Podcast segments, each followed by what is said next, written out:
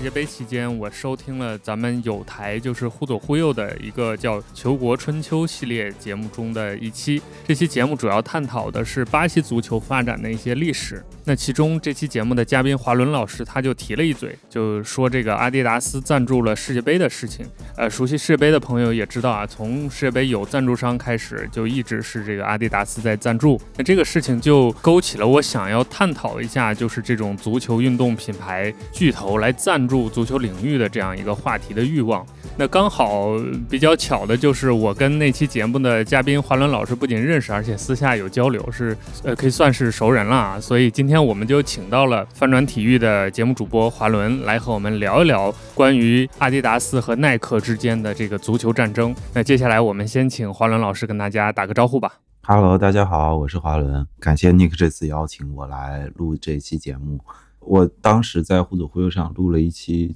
讲这个巴西的足球与政治之间的关系，然后呃，其实我们做那个选题的时候，当时就贝利病危的消息已经传出来了嘛，所以我们是以此为时间点去准备的，然后同时呢是呃也把它就是我觉得还原一个巴西足球的生态吧，因为这两年就是卢拉当选啊，这个巴西足球。包括巴西政治有很多的事情，比如说也出现了类美国国会山类似的事情，然后他们能都能跟足球有一些相关的关系。然后我也是在做那期的准备的时候，也算一部分是重温，一部分是增进了一些了解，就是巴西足球的这些历史，它跟阿迪达斯甚包括耐克在足球品牌里的竞争，在装备品牌里的竞争有相当大的渊源。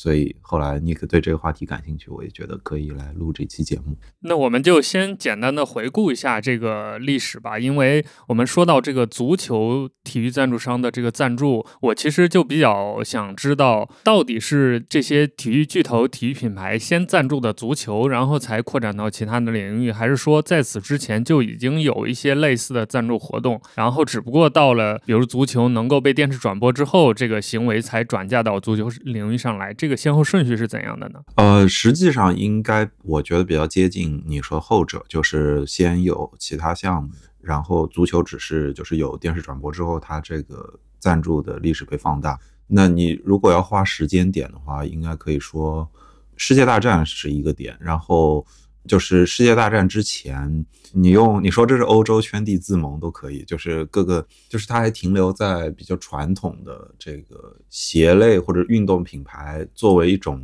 当地的鞋鞋匠铺或者是这种服装小公司在本地发展的这么一个一个一个过程。因为那个时候你说整个有运动习惯这个人群实际上还是不够大的，就是这个。一方面是你把它拿到消费这一端来看，它市场形成其实还比较有限，就是毕竟奥运会都只是我觉得还还维持在初期吧。那另一方面是这个它的这个商业的形态确实还没有出现这种国际化的这个大的运动品牌，那也确实也没有大的国际化的赛事。所以这个时候你看到现在已有的好些家公司，像锐步、像匡威、像阿迪达斯。像阿迪达斯，包括到战后就是算是分家，它跟彪马分家，其实都算是已经出现了。包括四九年在日本这阿瑟士出现了，这牌子的就就是一般可以说他们的第一代出现了，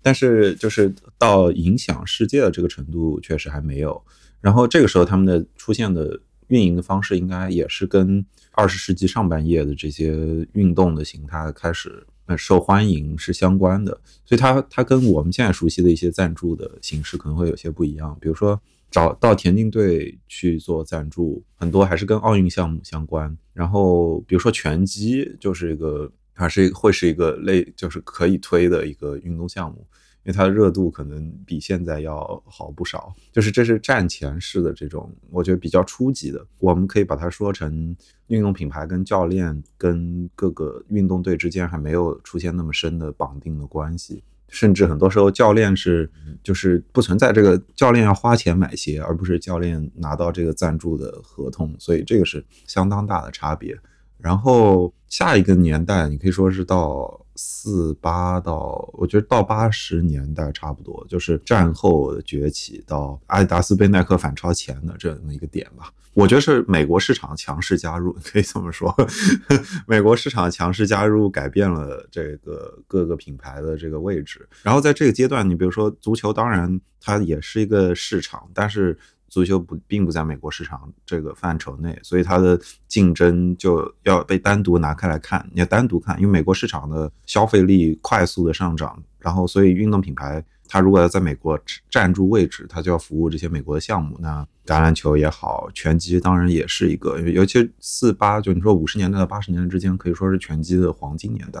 就是那个时候，阿迪达斯自己都会标榜说，我有没有抢到，我我抢到了阿里的。给阿里做鞋的这个机会，包括给他做装备的机会，类似还有像网球其他项目，那这个时候就什么 Stan Smith 就已经出现了。然后跑步，那也是七十年代开始。你如果放宽一点，到六十年代也可以，因为耐克的老板 Phil Knight 是当年是作为日本品牌鬼冢虎做代理的嘛。那他在做鬼冢虎代理的时候，就是鬼冢虎是以跑鞋起家的，那跑鞋以及为跑步。爱好者造鞋这件事也是，就是一个比较重要的这个运动品牌的这个发家的来源。到这个阶段，我觉得足球赛事也是一个相当大的赛事。那它在比如说在美国之外是一个比较大的赛事，但是其实还是围绕着世界杯跟奥运会来看的话，这个时候我觉得足球的地位还是没有到后来那么那么大。尤其是世界，因为世界杯的这个营销价值，包括是各个足球比赛的营销价值，还没有显著到那个程度。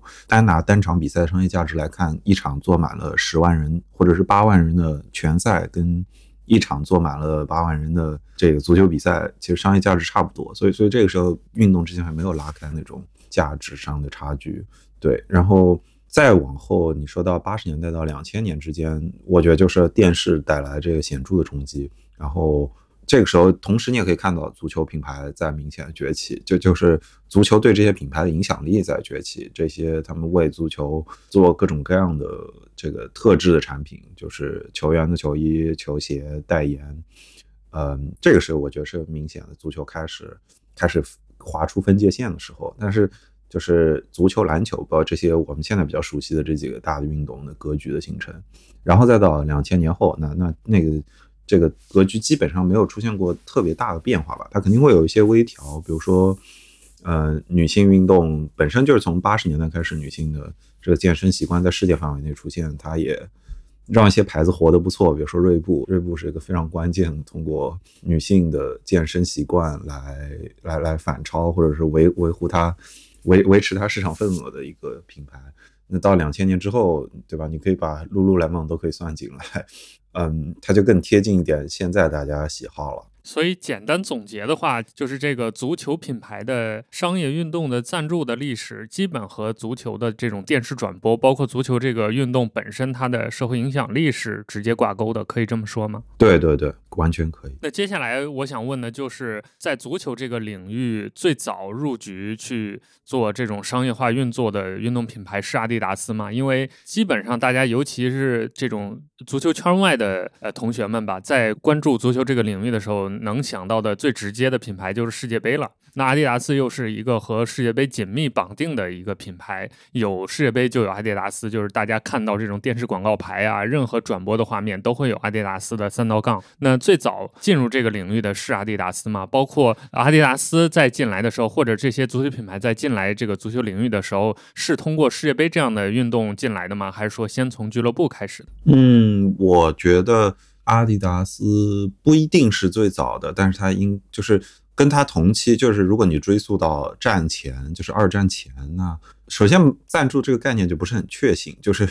就是各国到底是不是直接去采购了这个运动品牌，就真的到有赞助这个形式，我觉得他把在足球领域里立下来，确实是阿迪达斯，可能要到六七十年代的时候，我觉得差不多是一个节点。这个就是在电视出现的这个，我觉得一点点前夕吧。但这个时候就是足球包括体育赛事的影响力已经明显上升之后，阿迪达斯有这个非常强大的意愿垄断这些这个大型的体育赛事。你再往前推，其实就不是特别好确定。像阿迪达斯他们的自己的品牌历史里面也一直会提到这个故事，是他们在足球里的入局，尤其是拿到德国国家队的赞助，应该是跟伯尔尼奇迹有很大的关系。本身就就就是设计出那个可穿可拆卸的那个鞋钉的这个技术，跟这个伯尔尼奇迹，也就是五四年世界杯。德国队非常出人意料，在决赛里逆转匈牙利。我觉得阿迪达斯应该是也有一点造神的成分，把这个故事讲成了一个传说了。就像回到五五四年，就是他他他的卖点是说，阿迪达斯当时用出了这个可拆卸的这个鞋钉的技术，让呃雨战中间的这个德国队拿到了非常显著的优势，从而在小组赛惨败给匈牙利的情况下。能够在决赛中逆转，但是五六十年代实际上我觉得是一个充斥着这样振奋人心的故事，就是各个国家都喜欢营造这样的运动上的这种振奋人心的故事。你说我们的邻近邻日本，在五十年代的时候就喜欢讲，就摔跤做一个运动，在日本开始拓管拓展的时候。摔跤的明星就被捧作是五十年代的日本反抗美军的这个 运动英雄，所以所以就是这里面有很多传说的成分。但是有迹可循的，的确是到六四年、六八年、六八年墨西哥奥运会，然后七零年墨西哥世界杯，尤其到六八跟七零之后，这个阿迪达斯那个时候，阿迪达斯主要的竞争者还是彪马，当然彪马现在也不错了，但是就是我们。就他肯定没有办法到耐克这个程度，就是墨西哥奥运会的争议非常非常的大，所以他留下这方面记载也相当多。因为他在赛前还出现了，就是学生墨西哥人、墨西哥本地人和学生抗议这届奥运会，然后发生的这个跟政府之间的冲突，然后引发这个这个惨案嘛，就死了很多学生。那那这届世界杯的就是组织非常的啊，这届奥运会它组织非常的混乱，然后。阿迪达斯跟彪马为了抢人，真的是大打出手。就是，就是你可以看到非常多记载说，基本上包括赛事官员、运动员在内，就是送黑钱的情况已经普遍到了家常便饭。这这不是什么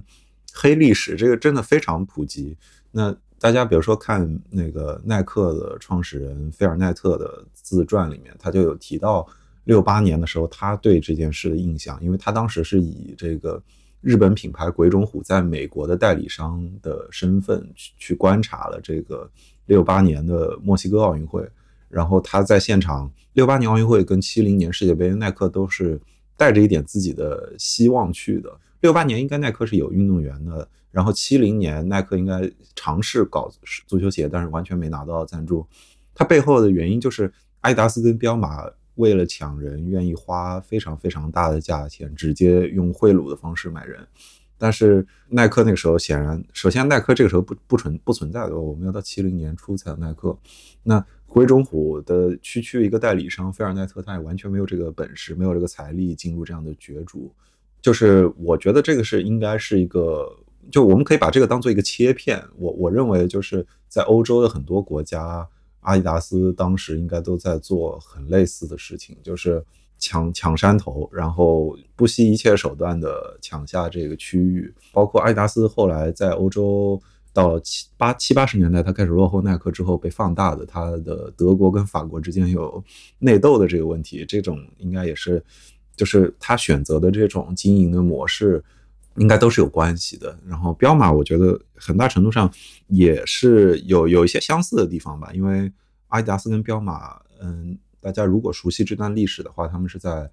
就是四九年、五零年前后，应该是在这个点分家的。然后，因为呃，他们的分家的过程实际上就是戴斯勒兄弟，他们俩有有一个人在战后，你可以说在德国进行。这个重新审判的时候，有一个人被认为为纳粹做了很多事情，有一个人逃脱了这个指责，然后两个人本身就有些陈年旧怨，一个人擅长做鞋，一个人擅长销售，那最后擅长销售的人做了彪马，擅长做鞋的人继续拿下来把家族这个牌子做成阿迪达斯。这个就像鲶鱼效应一样，有一个人会选择这么做，之后你竞争对手就也得这么做来维持这个竞争力。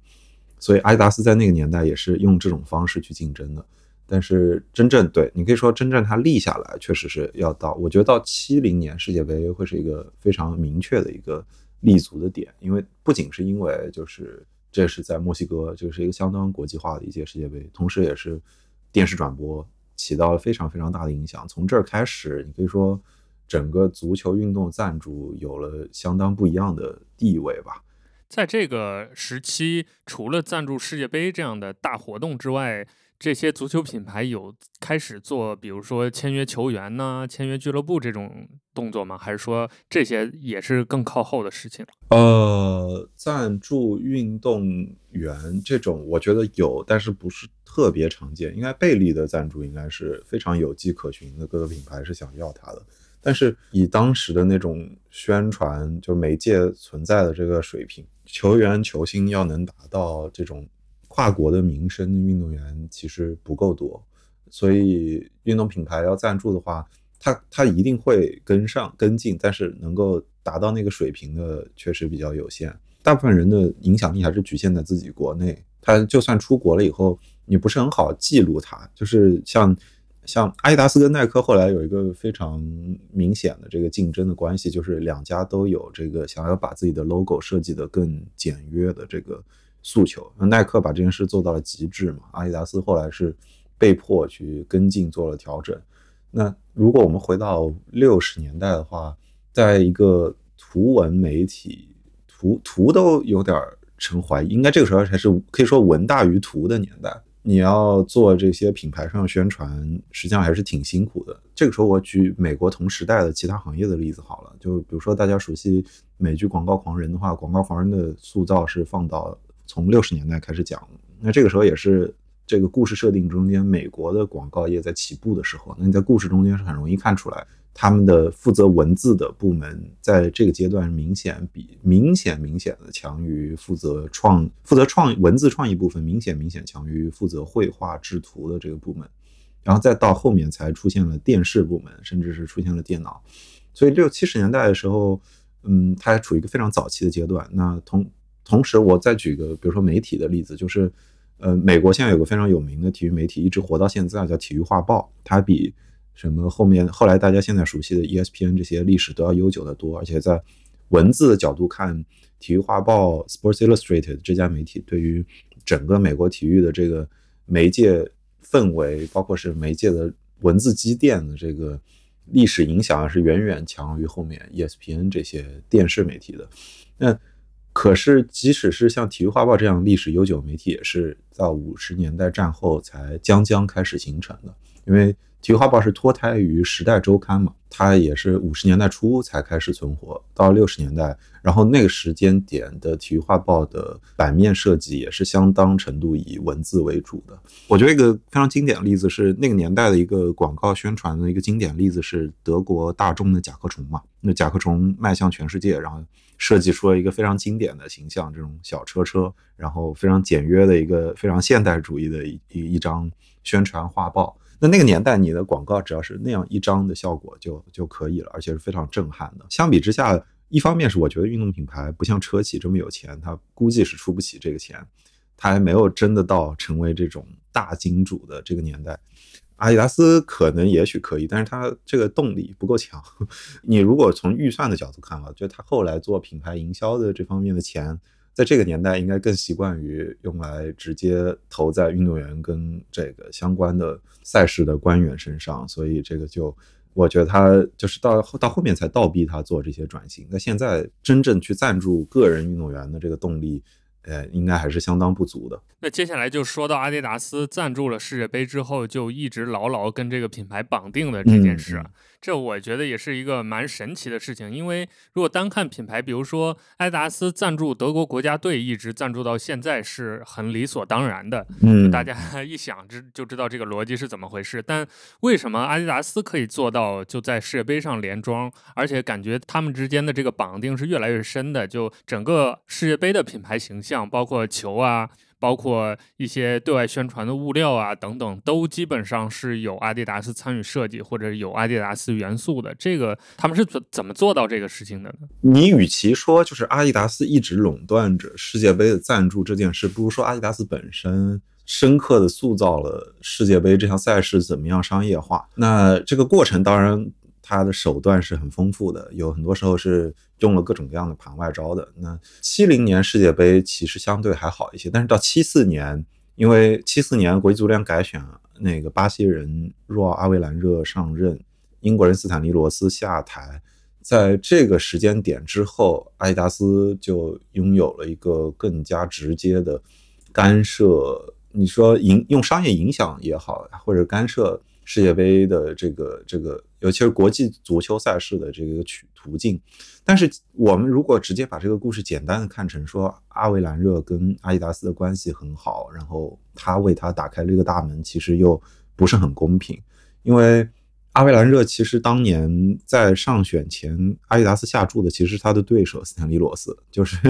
他其实是阿维兰热在。七四年之前，从五八年到七四年，他是巴西足协的掌门人。就是这这个，大家可以在《互左会右》那期节目里有关注到。就是我提到阿维兰热，他当时是基本跟贝利的这个生涯巅峰是重合的，所以他你可以说他是吃到了贝利的红利。他自己是一个游泳运动员出身，后来继续走体育赛事这条路子。他上任的时候也是以就是巴西当时进行了一波一阵改革之后。足球足协的这个权限从各地被回收到国家，然后同时被并入到一个大的体育总局。你可以这么理解它，就是巴西，他算是五六十年代的巴西体育总局的负责人。那他是向上走这条路，就是走到七零年，包括后来七四年，就是他的他的名声因为贝利拿世界杯，可以说走到了顶峰吧，在巴西国内也走到了极盛。那再往上走的下一个步子就是国际足联的主席，而且。以当时巴西在国际这个足球圈的这个影响来说，这个确实是一条非常显而易见的上升的途径。而且我觉得这个时候还有一个重要的现实要考虑的是，至少一直到六五年左右，巴西的经济还是保持相当。相当高速增长的，巴西人口也相当，就至少我们今天看不一定足够大，但是当时看应该是个相当有希望、相当有开拓价值的新兴市场。品牌方也对它非常青睐，那阿迪达斯也非常想要早早的确定在巴西的这个垄断的地位，所以他们也是看中了这个赞助巴西国内足球的这个机会，想要跟巴西足协把这个关系谈好。然后当时的。这个戴耐克的哦不不好意思，阿迪达斯的这个创始人就跟阿维兰热就这个巴西国内的市场进行了一些谈判，然后阿维兰热其实是不同意的，他其实是觉得这些这些市场是巴西国内的市场是可以留给巴西本土自己的品牌的。呃，后来这个因为七四年这个国际足联选举，阿维兰热有这个晋升的诉求，所以。戴斯勒就做了一个非常战略性的转变，就是他说：“我你如果不让不给我这个巴西国内的这个装备的供货权，我就转而支持斯坦利罗斯。”而且他确实在七四年赞助前，确实立刻就转去支持英国人罗斯了。虽然最终没有真的就罗斯最终还是没有上任，因为很多记载可以发现，就是斯坦利罗斯这个人的做事方式跟后来阿维兰热相当的不一样。他他应该秉承着这种。老一老派点的英式的这个体育精体育国际精英的这个风格，就是家里不缺钱，所以所以不是很在乎贿赂这件事。我我我自己就是用非常粗俗的语言讲是这样啊，就是因为因为英国英英国的这个搞国际体育的这一套传统就是这样的。你你你哪怕说香港的现在传下来的这些大的家族。在国际体育组织中间有这么高的位置，他们有这个传统，大家也可以看到是非常富裕的家族传统。那英国也是类似，就这个，就尤其六十年代，如果我们横向去看其他的项目，像网球，应该刚刚走到公开赛时代，就是比赛从业余球员赛制转向职业球员，就是这种这个。然后奥运会的主主席还是美国的，就奥委会的主席还是美国的布隆代奇，然后布隆代奇也长期。就这个业余的这个问题，保持非常严格的态度。就这个年代的国际的整个体育的形态，跟大家现在看到的到处都是职业化、商业化，还是相当的不一样的。嗯，但是它很快就要变了，包括就你我大家就是中文听众，我们所熟悉的这个中国的关系，在中间也是起到了一定的影响的。即使说中国这个时候还不存在真正的体育市场，呃，就是比如说阿维兰热，他后来上任国际足联主席之后，他就要处理这个接不接受中国这个问题。啊，阿维兰热在在我们中国是中国的一位老朋友，这个就很凸显他 发挥出的作用，对吧？所以这个就是我觉得本身就是这些体育呃国际机构到了七十年代之后，发现自己处于的一个位置，它有膨胀的潜力，尤其是在涉及到比如说像代不代表中国啊，以及很多的第三世界，你说第三世界吧。第三世界国家的这个代表权的这个问题上，他打开了一条路，他他确实可以以一种国际政治玩家的形象出现在世界上，有相当大的话语权。你你比如说，就是让不让中国进国际足联这件事，对于国际足联当然是有他的发言权，而且有他的考虑在内的。那阿维兰热明显也玩出了自己的政治手腕，因为到七十年代前期，当时在国际足联里的中国的代表始终是。我们现在台湾嘛，而且是李惠堂作为台湾足协的绝对代言人，就是重要的亚足联的旗帜，作为台湾足球的代言人。哦，所以他后来是去台湾了。对对对，李惠堂是台湾足球非常重要的扛旗之人，但是他不这么说吧，他的人大部分时间在香港发展，但是当时的香港的很多球员都是以。就是都是参加到台湾组的这个国家队里的哦，跟中中华正统什么什么什么，就是你可以。就是这套逻辑，所以很，尤其是在李惠堂的这个组织之下，所以港队很多球员都是代表台湾出赛的。这个这个其实对于就是李惠堂到七十年代中期后来被挤掉，其实有很大关系。因为香港本地的体育人士其实对于你一直跑去支援台湾这件事儿是有怨念的。阿维兰热的这个，比如说在处理中国问题上，这个是是一个非常要明显要体现中国呃政治手腕的事情。那阿维兰热也非常，我觉得他本身从巴西走上来，他已经。经历了很多，他已经很熟悉这套玩法该怎么玩了。那到国际足联这儿呢，一方面是在政治上，我觉得就是他之后就是把这件事玩得更清楚。就是到八十年代、九十年代，就是阿维兰热非常有意识地推进了非洲，包括是各个就是你说比较穷的国家的这个足协的建立。呃，足协的普及以及这个他们在国际足联中间的代表权的确立，因为这件事对于他可以合纵连横的操纵国际足联中间的投票的分布有非常大的价值。然后这一套玩法到后来以他的门生布拉特来继承，那布拉特的在在国际足联的影响力是一直持续到今天，你可以持续到今天，我觉得都不夸张。所以这个这个方向上的承接是一脉相承的。我们刚刚是讲要讲这个阿迪达斯怎么持续的垄断世界杯这个赞助嘛？那这个他在阿维兰热上任之后，阿维兰热有这个扩张的野望，有这个把体育商业化的野望。阿迪达斯虽然在他上任之前赞助了斯坦利罗斯，但是他依然是非常明显的一个就是国际足联的可以寻求的大的金主，尤其是世界杯商业化的时候一个大的金主。这个转变是非常明显的，因为到阿兰热上任之后的世界杯里，他不止给阿迪达斯开了这个权限，也给可口可乐开了这个权限。他开这个权限之后，就是意味着国际足联的官员去各个比赛组织承办的时候，你背靠着一个大的金主，就是阿迪达斯，所以他处理事情很方便，而且成为国际足联主席这件事变得非常的赚钱，成为他的高级官员也变得非常的赚钱。其实当时他还做过一件事，应该是。他上任之后，他让阿迪达斯给斯坦利罗斯打钱，就是有一种给老老干部，给给我们国际足联的，对对，就是这个这个各各各个阶层就已经搭得很清楚了。这个是你可以说是阿维兰热的影响，但是另一方面，戴斯勒是非常非常的跟随的。那戴斯勒也是以此换来了非常明显的好处，就是啊，阿迪达斯在是。这个世界杯的垄断性的这个赞助的权利，关于这个戴斯勒的影响，如果各位感兴趣的话，可以进一步的去看关于一个公司的一个案子。这个公司叫 International Sports and Leisure，Sports and Leisure 就是国际体育与休闲公司。这个公司现在已经不在了，它当年存在就是以阿维兰热、戴斯勒为首的这一帮人搞出来的这个所谓的体育娱乐公司。但是他们的主要影响是转播商的分配，因为这个是七十年代的真正的大钱。这个转播转播权怎么分配，电视的收入给给到谁，这个是有非常大的影响力的。就比如说，我们回到阿维兰热所在的这个巴西足协国内，因为巴西到直到八十年代初都是军政府嘛。那七十年代的时候，巴西的这个环球国际电视台，他一直垄断着这个这个世界杯的赞助啊，世界杯的转播权。然后他的转播也一这个这家公司也被指就是一直跟军政府有非常密切的关系。这样的例子在整个南美足坛，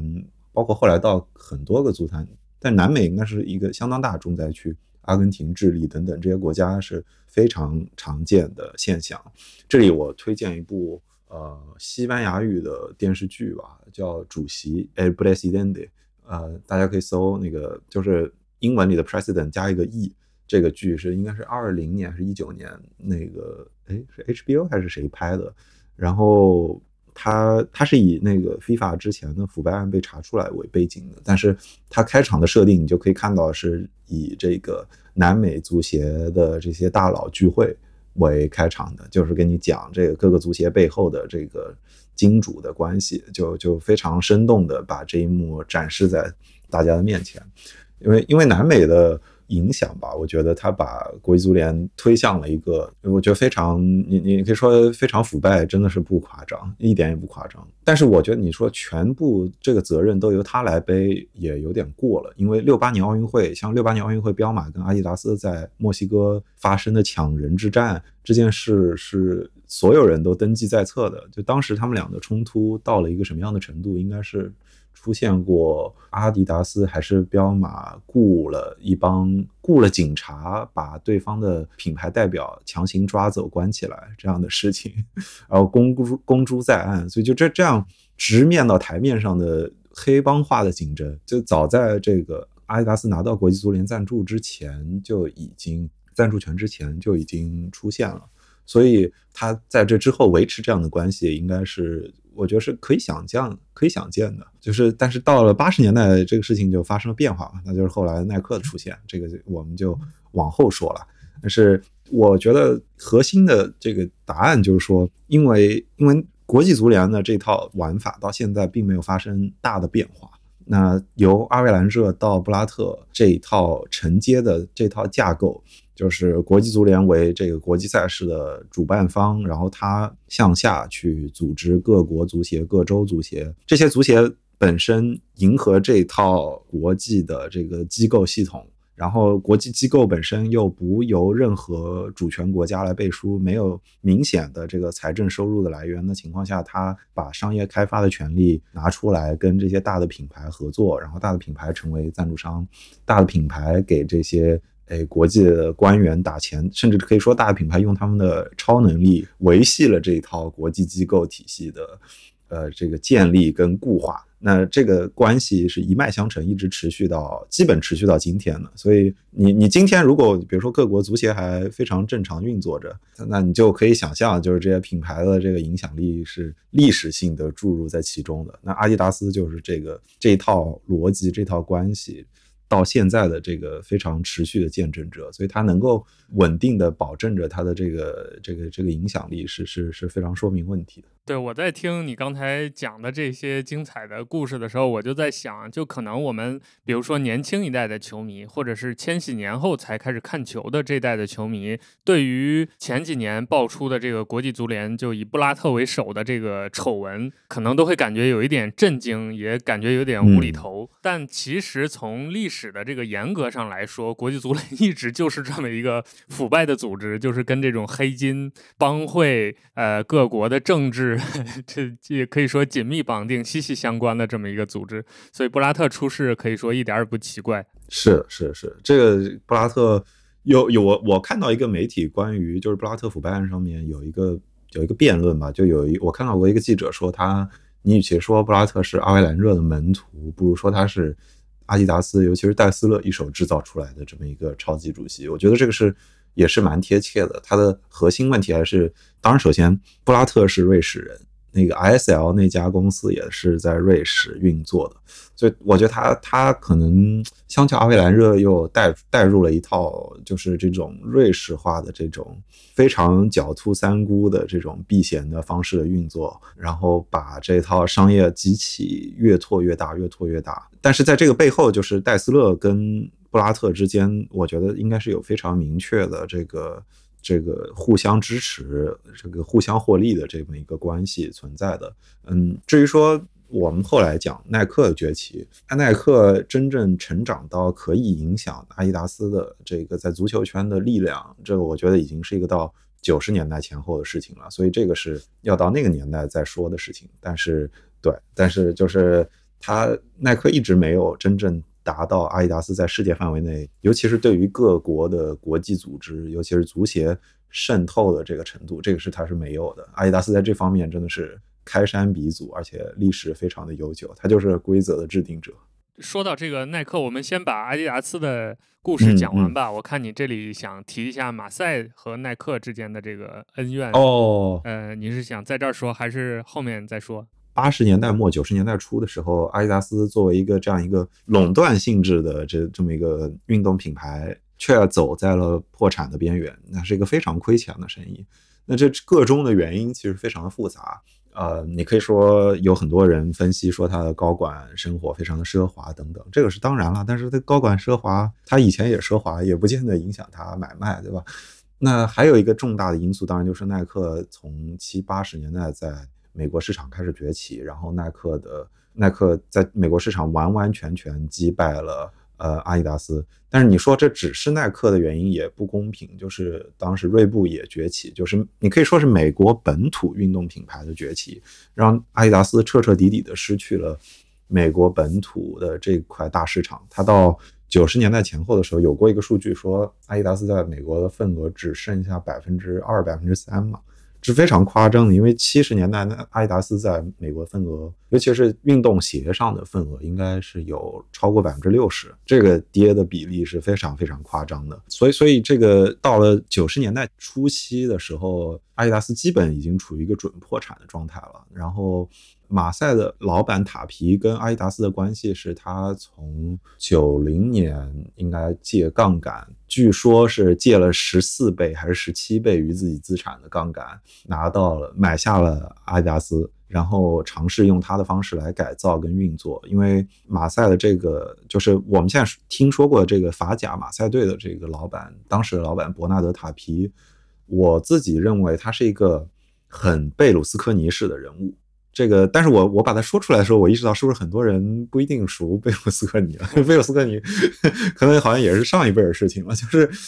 这种欧洲式的政治家、大媒体集团老板，通过政商权力的连接，嗯，把足球玩转成一种确实是相当腐败、相当黑帮化的运作。这套这套玩法是，我觉得贝鲁斯科尼是更有代表性质的，但是。塔皮是在法国把这套玩法推崇到推动起来吧，就是在这之前，可能法国足球也是更加本土化的，就是俱乐部也没有到这本身这门生意也没有大到，就是大家可以有大金主进来这个肆意妄为的这个程度。然后同时，嗯。因为因为八十年代也是一个国际足球市场在发生剧烈变化的时间段，这个中间除了比如说南美各个国家出现政府垮台、政府巨型变化，然后民主化改革的同时，经济停滞，从这个快速增长、经济快速增长的国家转向劳动力输出的国家，那运动员作为一种劳动力来到了欧洲，这个深刻的改变了欧洲的足球市场。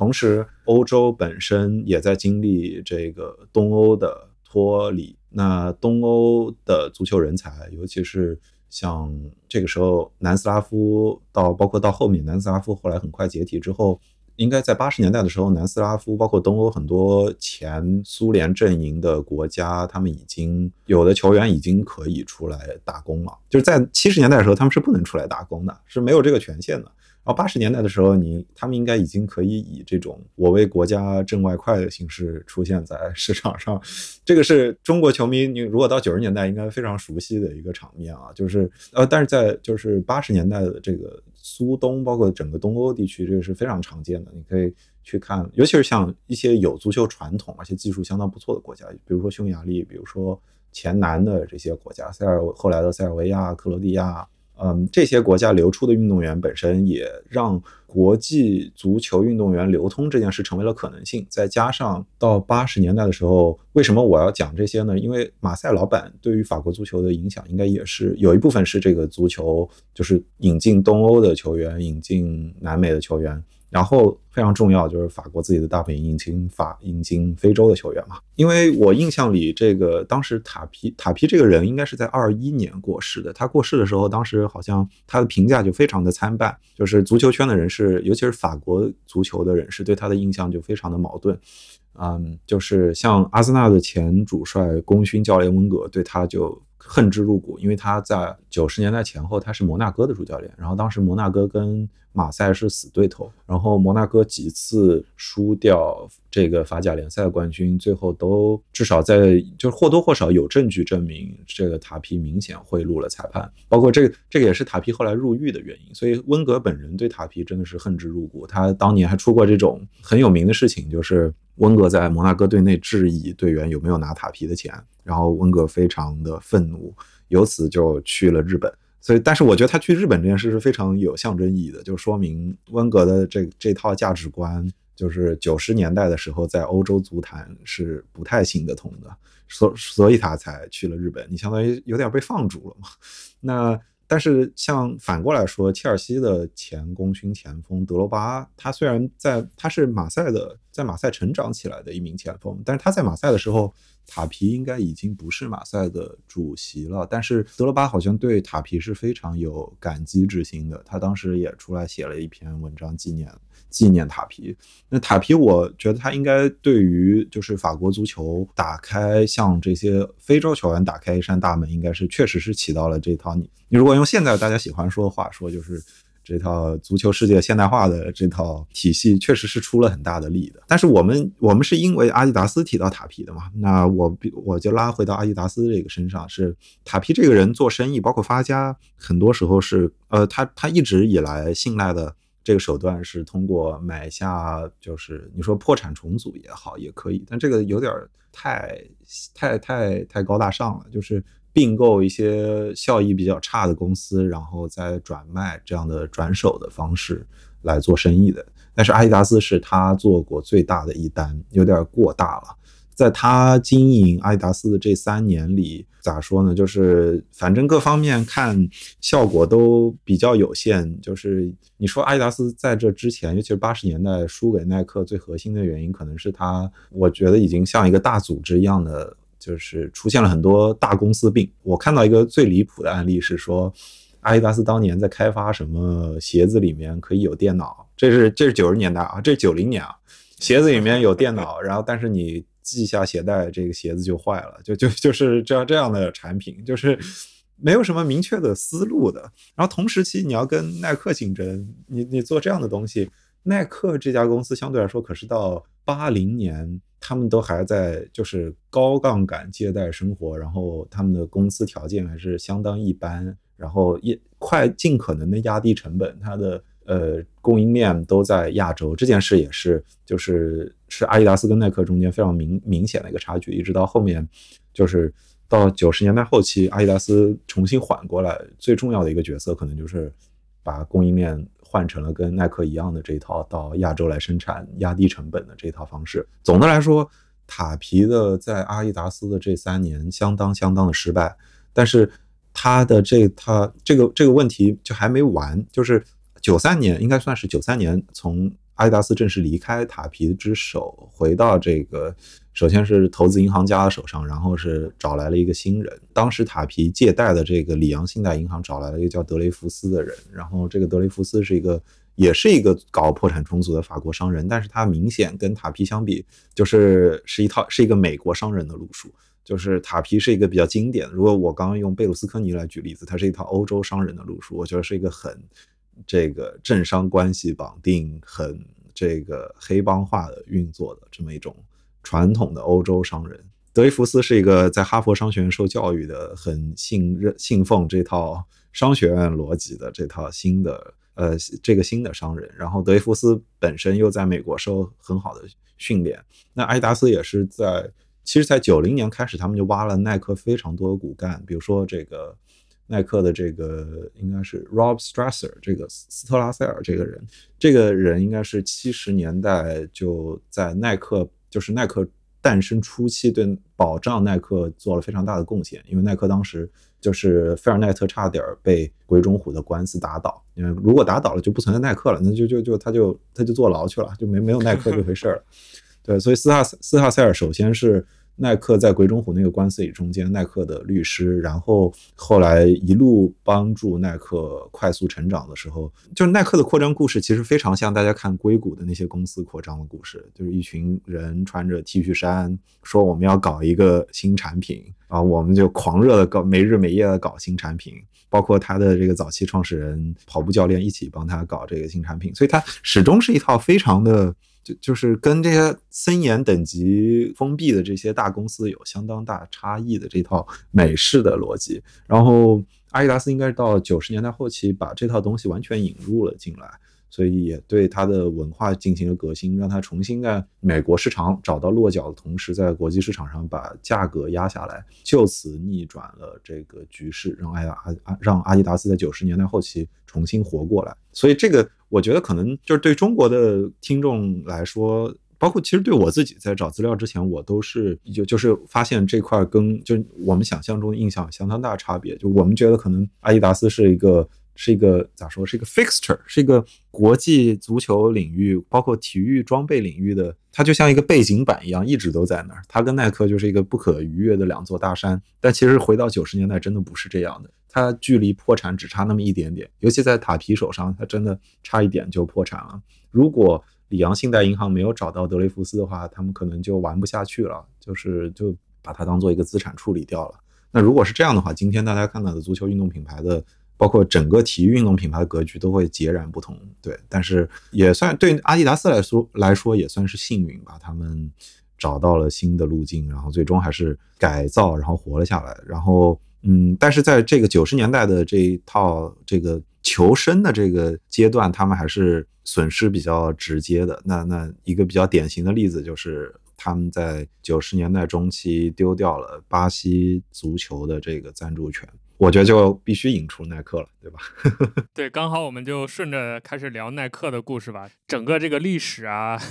这些我们提到的一些人物、一些事件，基本上就接上了。那我们先还是从头说吧，就整体聊一下这个耐克是怎么进到足球领域，以及他怎么作为一个后来者吧，怎么快速的成长，然后一直到。后来拿下了巴西的这个赞助，然后就可以说坐上了快车，直接变成了足球市场老二的，甚至有有做老大的这样一个感觉的的这种商业地位呢。呃，那么耐克的这个故事，我刚刚在陆陆续续多多少少有提到一些碎片啊，但是完整起来讲的话。嗯，他的老板菲尔奈特是一个这个俄勒冈州的美国人，他深刻的塑造了整个我觉得美国运动品牌后来的格局，对吧？你现在整个俄勒冈，尤其是波特兰，是你可以说美国的鞋都，就是如果中国是莆田的话，那美国就是波特兰，对吧？其实这个一定程度上是有镜像的关系的，因为因为耐克起家真的是帮鬼冢虎做代工，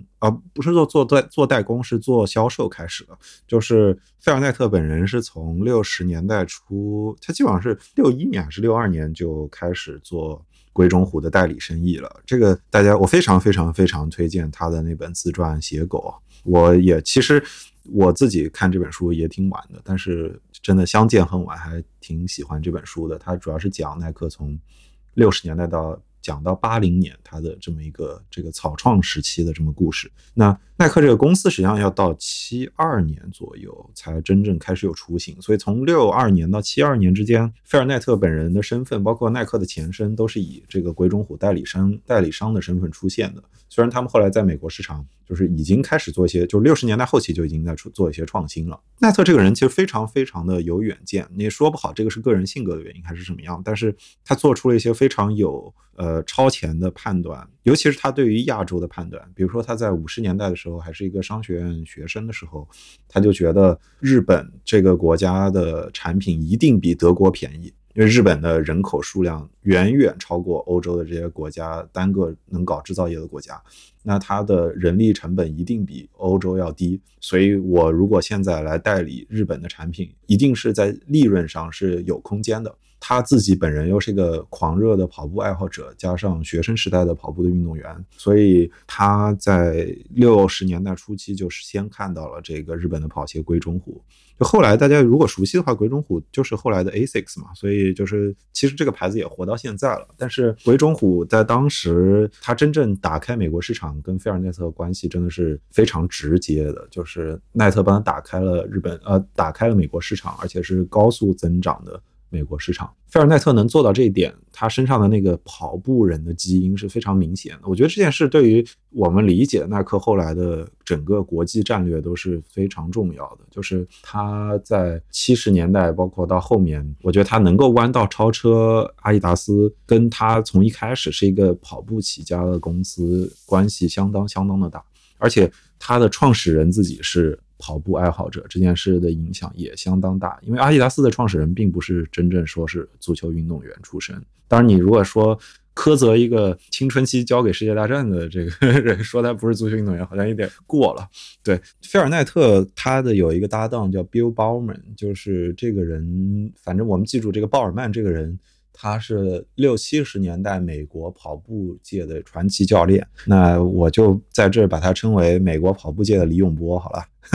那咱们说，就是就是他对于这个品牌也进行了一些改造，包括他在六十年代末就开始想推出适合美国市场的跑步鞋，然后到这个，尤其是六八年、七零年墨西哥连续举办奥运会、世界杯的。这个契机去推广鬼冢虎，我觉得在这个阶段，他们在代理鬼冢虎的时候，都积累了非常丰富的这个鞋类设计的经验。而这个时候，他们确确实实就是耐克身上的那群爱鞋人的基因是非常突出的，所以他们确实是有很大的动力来做这个来做这个科技创新。这件事跟阿迪达斯还是差距是相当明显的。但是你很难说这个是是不是就是阿迪达斯的本身的架构上有什么问题，因为阿迪跟彪马分家的时候，当时阿迪留下来的那个创始人是喜欢搞鞋的那个创始人嘛，而且他们在伯尔尼奇迹能够。成名也是跟这个所谓的这个可拆卸鞋钉的发技术的发明是相关的，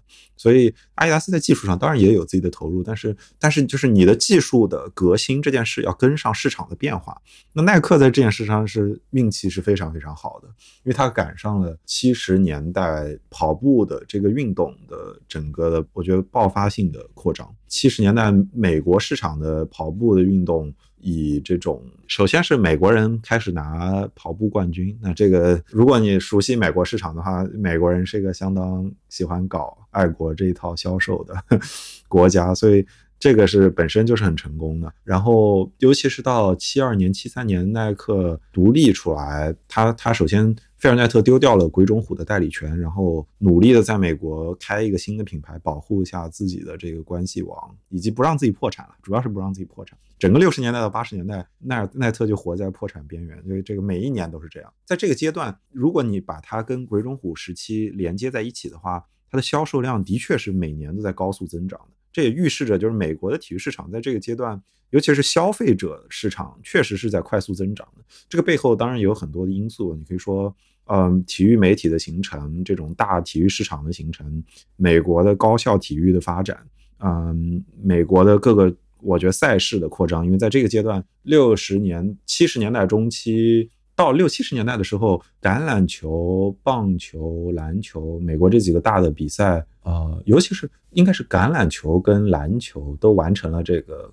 两大联盟的合并，就是当时美国国内的大的职业联盟的合并。这个对于后来他们完成这种以这种全美垄断性质的商业赛事，形成我们今天说的这种美式体育的风格，是是有非常关键的基础的。所以它确实是出现在了一个美国商业体育厚积薄发的一个时间点上。然后菲尔奈特他们又是一帮非常狂热的这个卖鞋的信徒。啊，奈特自己在做鬼冢虎代言之前，曾经做过百科全书的推销人。这个是哪跟哪儿都不挨着。对，但这个商业形式就更古老了。就是我举百科全书的推销人呢，大家如果看一些老的美剧，比如说《老友剧》里面，你会看到这些老的百科全书的推销人，他们的工作形式就是上门开始跟你介绍你需不需要这个东西，你你该怎么去努力的去去去尝试去推销它。这这个这个形式是非常自下而上的。这个跟阿迪达斯的比较坚持的，我觉得自上而下的，尤其是到七十年代这个时间点的自上而下的这个发展的方式是相当的有差别的。所以耐克真正你说它活下来，呃，尤其是确立了自己在美国市场，尤其是很快在国际市场上的关系，我觉得可能也要到八零年了，就是。它的整个品牌确认它能活下来，它不会因为到七六年还是七七年，当时菲尔奈特还出过一个事情，也是一笔贷款差点还不上，然后 FBI 都甚至宣称过要来调查，他说他是不是商业欺诈，他当时也是差一点点要去坐牢的情况。后来是耐克非常重要的股东日商严谨，无条件的帮耐克解决了债务的问题，所以成为了耐克非常重要的成功的伙伴。他到八零年的时候，他基本上稳固下来，确认了美国市场的地位。然后在这个时候，阿迪达斯也已经处于一个节节败退的程度了。在这个时间点呢，耐克耐耐特本人又做了一个非常有这个国际视野的一件事，就是八零年他在中国改革开放的非常初期就来了中国，而且拿下了田径队的赞助。这件事我觉得是非常有。非常有耐克风格的一件事，就是非常，我觉得非常能代表耐克做事的方式，就是他非常愿意。砸大钱，非常愿意 去开拓新市场，而且愿意愿意赌。这个赌性比阿迪达斯赌这些高级的赛事的官员，我觉得相当的不一样。然后就是奈特本人对于新兴市场的这个敏感度吧，一方面是抓住了亚洲的这个你说四小龙成长起来的时候的这个制造业的红利，还是后来奈特在他的自传里面就非常清楚的写到说。八零年，我为什么要去中国？因为中国有十亿人，有二十亿只脚，我一定要抓住这个市场。这个这个视野比我们后来听说的那些什么美国的这个 NBA 的总裁斯特恩，什么八五年、八六年来 CCTV 大楼外面城门立雪，见个保安被打回来，然后我要见台长，这个还要早几年。所以这个视野是真的不得了。那。我的印象里，阿迪达斯后来来中国尝试跟什么中国足协有联系，这个应该也是要到八十年代中期的故事。所以在这件事上，耐克又走在了阿迪达斯的前面。无论从这些角度上看，你走到八十八十年代初期的时候，你都可以看出耐克这家公司是非常非常有潜力的。那当时当然。美国有潜力的体育运动品牌不止他一家，那我就重点就是锐步嘛，它就是耐克的竞争对手，而且在八十年代中期，锐步是反超过耐克的。但是它的一个关键的反超的原因是，那个锐步抓到了女性体育、女性健身的这个红利，但是它跟耐克相比，就是耐克在这个供应链布局这个方面还是做的彻底投入，而且是。确实是有它的战略意识，所以到八十年代的时候，面临的一个情况是，菲尔奈特既然连当时刚刚改革开放没多久的中国都愿意抢，那是当然是各个国际市场它都是有这个野心的，而且是有这个扩张的意愿的。这个时候开始，你说耐克开始大肆的进入足球，确实是有底气的，因为从一个资本的角度看，他确实是出得起这个赞助的钱啊。他的一个代表作应该是。一九八二年，他们赞助阿斯顿维拉，然后赶上了阿斯顿维拉拿欧冠冠军，这个真的是运气非常非常好。然后包括他八二年赞助了英国的传奇射手伊恩拉什，然后也是撬动了英国市场吧，这些都是。挺关键的举措，大概到八二年到九四年之间，你可以说就是可能耐克花了一些时间在八七年、八八年之间跟锐步完成在国内市场的竞争。你也可以说耐克把它的重心放在了迈克尔乔丹的这个推广上，对吧？乔丹八四年进联盟，耐克开始经营，包括处理这个乔丹这个超级明星的个人品牌。因为在七十年代中期，他们有过一个超级明星，跑步的超级明星叫 Prefontaine，叫。普里方丹，但是这个普里方丹当时很早年轻出车祸死了，这件事对耐克早期的打击非常大。就他们重金投注的一个超级明星，而且是跟耐克的这些创始人非常亲密的一个跑步明星出车祸死了，这件事对于整个耐克高管的影响都很深远。但是他们在乔丹身上还是拿到了这个成功。我觉得耐克做事情方式跟阿迪达斯这个显著的不同，就是他们喜欢做这种个人明星的赞助。这个你不知道是不是大家非常 cliche 的说法，说是美式的个人英雄主义式的这个这个体育文化和精神，也许有这个因素在，但是我更倾向于是就是足球在这个阶段本来就既定是一个这个团队性的运动。阿迪达斯也有赞助穆罕默德·阿里啊，他也很成功啊。这个只不过是我觉得就是后来就是耐克的这些明星的光芒，尤其是乔丹，对吧？这把他放得过大了，整个就是影响了后来体育品牌怎么去赞助一个运动员，怎么去就是现在经纪人开始帮一个运动员搞一套这个形象 IP 的这这个做法，我觉得耐克都深刻的影响了他。所以，嗯，耐克到九十年代中期拿下巴西国家队赞助的时候就。非常成熟了。那在后来的代表作就是罗纳尔多。那这个就是我们后面在讲这个巴西赞助的这个时候的问题。这个是我觉得它基本可以埋下来的一条一个条线吧，就是耐克走进足球到它真正打开国际市场。其实可以说，这个因为我对篮球不了解啊，就是从乔丹开始，耐克快速增长，包括他现在在 NBA 在篮球领域的这种统治地位，都是从这个时候开始的嘛。呃，耐克在七十年代中期就开始赞助 NBA 球队了，但是没有，但是当时的 NBA 球队主要选择还是阿迪达斯，这也很明显嘛。你一个刚草创几年的公司，怎么可能拿到大量的订单呢？但是耐克应该首先是从。就是球鞋代言这件事儿，应该这这件事上本身跟足跟足球有很相似的地方。比如说，球队基本上只有装备的代言权，但是没有球鞋的代言权。耐克应该在七十年代中期就已经开始赞助他本地，也就是俄勒冈的波特兰开拓者队的球员的球鞋，而且运气还是挺好的。因为七十年代整个七十年代，你都可以说波特兰开拓者是一支强队，是一支 NBA 的强队。他的精神，他的传奇人物这个比尔沃顿。是一直在那个年代，就现在回头看好像有点不可思议，但在那个年代，他真的是美国篮球界的一个 icon。就他代表的是什么的那种，就是进步的白人大男孩。对，Bill Walton 确实是这个风格的球员，而且他是在他的篮球生涯是在加州起步的，所以他身上有非常明显的加州人的特色，就是跟来自东北部的美式的那种老式的，我觉得就是。新英格兰地区的那套有一套既定美国规则的这套美国玩法的这些人都不太一样，然后所以他吃上了这批人的红利，在篮球里面，但这个不是核心因素，核心因素还是他到八十年代找到了打进各个学校。美国的高校的篮联赛的机会，他找到了一个关键的人物，这个人呃，就好像叫巴卡罗瓦卡罗索尼瓦卡罗。这个人他年轻的时候搞过这种巡回的这什么中小学全美的篮球比赛，因此他认识绝大多数美国的高校的教练。然后耐克雇下来了这个人，让他彻底帮耐克打开了美国高校篮球的这个圈层，所以。当耐克跟阿迪达斯去争抢乔丹的时候，耐克是对于大学联赛，我觉得他应该是更有底气的。耐克去签他的时候，应该也是阿迪达斯当时没有愿意在乔丹身上冒这个险，因为乔丹在他们眼里当时看起来是一个重伤过的，有一也年纪并不是最年轻的那种选秀球员，所以耐克愿意赌。但这个是耐克一直以来的传统，他们愿意在个人身上花更多的钱，然后去搞这套造星的模式。但是我觉得，就是也有一个因素是，就是耐克他在足球圈要真的崛起，要到九十年代，是因为他在八十年代后期、九十年代前，他的高管中间出现了明显的分裂。像我刚刚提到的那个呃，Rob Strasser 这个人，这个斯特拉塞尔这个人，后来。从八九年开始为阿迪达斯做顾问，到九二年正式加入阿迪达斯，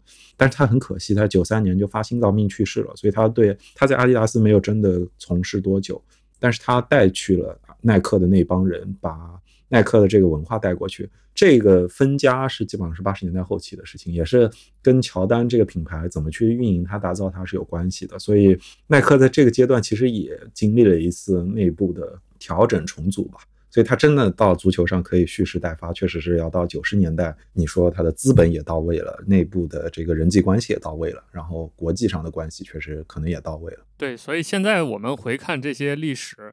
呃，真的是蛮有意思的啊！就我们现在在聊是阿迪达斯和耐克之间的竞争，它两个是两巨头，但其实可能在此之前很多年，就如果我们把就回顾足球现代足球这个完整历史的话，可能大部分时间都没有耐克什么事儿，都是比如阿迪达斯和彪马之间的故事。而且现在我们来看，耐克在 NBA 市场还是一骑绝尘的这种状态，甚至几年前吧，我记得阿迪达斯在 NBA 这个领域就很挣扎，就 几乎抢不到什么份额。但是再往前说，就可能在 N NBA 更早的时候，呃，阿迪达斯反而是占据绝对优势、绝对主力的这样一个状态，耐克反而是一个新兴来的后来的一个，所以这种不断的反转也是商业世界的一个特色吧，就可能十年河东，十年河西。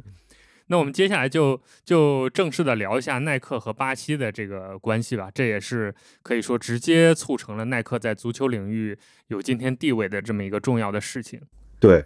它的这个标志性的事件当然是一九九四年耐克用十年四亿美元的价格拿到巴西国家队的赞助权限，然后这件事本身它的影响很多了，比如说九四年的时候巴西是世界杯冠军。所以当时他是有以一个非常极盛的这么一个姿态拿到这个机会的，但是九八年呢，巴西的在世界杯上又在决赛中非常经经典的输给了法国，尤其是罗纳尔多在整场比赛中有失失常的表现，这件事已经成为整个我觉得足球历史传说中间的重重要的一部分了。因为这个耐克的赞助这件事跟巴西国家队在九八年世界杯上的失常，后来在九八年之后。巴西国内的议员还对于这笔交易进行了这个政治上的调查，然后这个这个事情呢，就是历时了好几年。然后当时巴西国内的论调都是觉得，就是我们输给了金钱，呃，我们的足球输给了财富。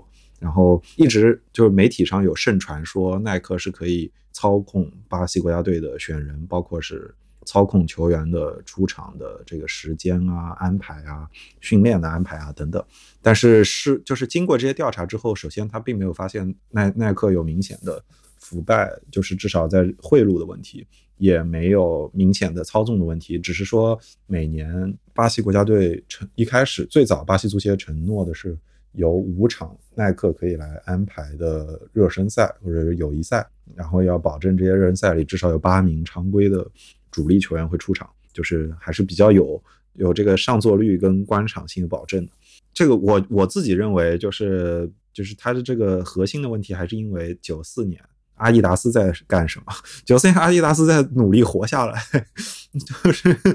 在在还在这个刚从塔皮跟里昂信贷银行在就这个破产的问题在努力的谈判，然后这个德雷福斯还没有上任。他应该是最风雨飘摇的时候，这个时候耐克以这个高价格拿下巴巴西国家队的赞助权，确实是可以纯粹用超能力就完成这次转手的。而且这背后还有一个背景是九十年代前后，嗯，国际就巴西足协的主席又换回了国际足联。主席阿维兰热的亲信，也是他的女婿，叫里卡多·特谢拉。这个女婿就是是九零年上任的。其实，在八十年代，巴西足协的主席是另一个人，叫索契尼奥，就是或者我们用从拼写上翻叫库契尼奥，说库迪尼奥也可以。嗯，他是风格其实是非常跟阿维兰热不一样的，就是就是阿维兰热包括他的女婿特谢拉的做事风格都是非常的私密、隐秘、神秘，就是不愿意把事情包括账面。放在公开上给大家审查的，但是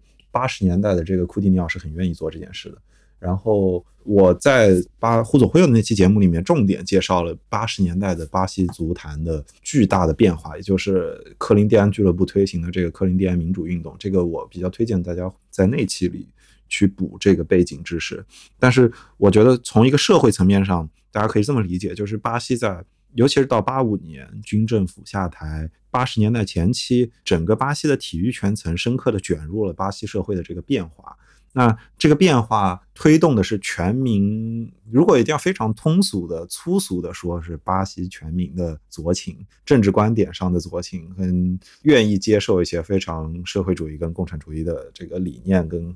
想法。我觉得这件事对于我们来理解到九十年代后，就是尤其是到九八年巴西输掉世界杯之后，居然会出现这种议会调查来调查你耐克有没有跟巴西足协之间有这种腐败嫌疑，这个是一个非常重要的社会背景，就是要要要从这个角度去理解它。因为克林蒂安民主运动本身就是一个足球队可以深刻的影响一个国家的政治生态这件事。足以凸显了巴西国内这个足球狂热的程度的同时呢，也说明了就是巴西的这个足协，我觉得它的玩法在不同的在八十年代跟九十年代是有截然的不同的。然后到特谢拉时期，像耐克这笔账也是当时媒体诟病，就巴西国内媒体诟病的是说，也是就是你推翻了库蒂尼奥的做法，你没有公开你的账务，然后你没有公开很多应该公开的信息。